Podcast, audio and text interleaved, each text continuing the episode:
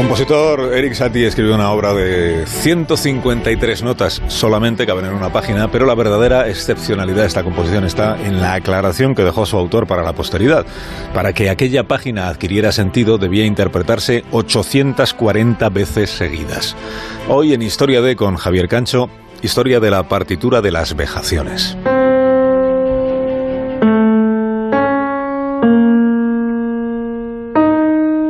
Los próximos días se van a cumplir cinco años de aquellas 24 horas. El pianista Nicolas Horvath empezó a tocar la partitura de las vejaciones a las 8 de la tarde y no terminó su interpretación en un estudio de radio de París hasta las 8 de la tarde del día siguiente.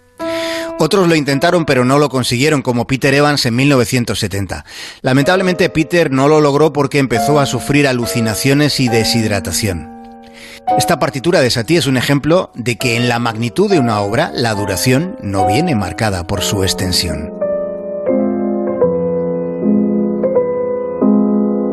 La obra no llegó a estrenarse estando vivo Satie. John Cage la descubrió en los años 50, pero no pudo hacerla sonar en un escenario hasta 1963.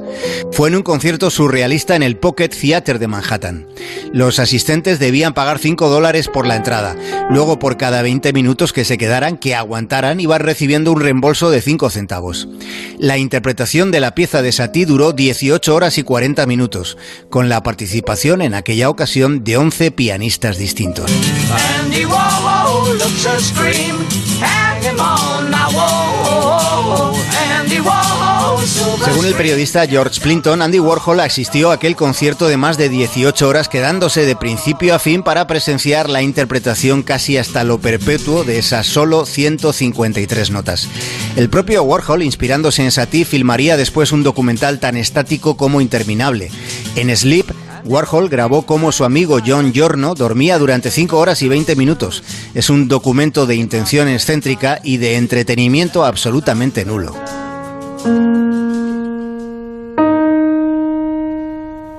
Se ha especulado mucho sobre el significado de vejaciones de esta música que están escuchando. Hay quien piensa que es una parodia de los ejercicios que se mandaban estudiar en el conservatorio. Otros opinan que Satie se quiso burlar de Wagner. Y luego, claro, los esotéricos siempre están dispuestos a tirarse en plancha, relacionando directamente esta pieza con el diablo, por el uso insistente del tritono, que es una disonancia que en música se llama diabolus. Aunque sin más divagaciones, esta partitura de Satie podría considerarse como un intento de dar relevancia estética al aburrimiento.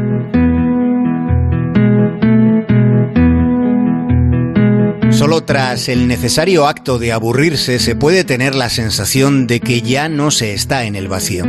Eric Satie vivió la intensidad de ese lugar mítico de París llamado Montmartre donde se emborrachaba con Picasso y con otros músicos como Ravel o Debussy. Pero se enamoró de la pintora impresionista Suzanne Baladon.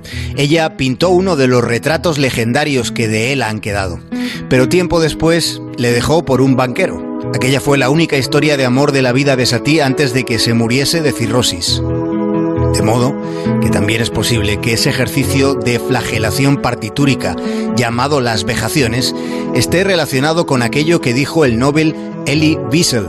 Lo contrario del amor no es el odio, es la indiferencia.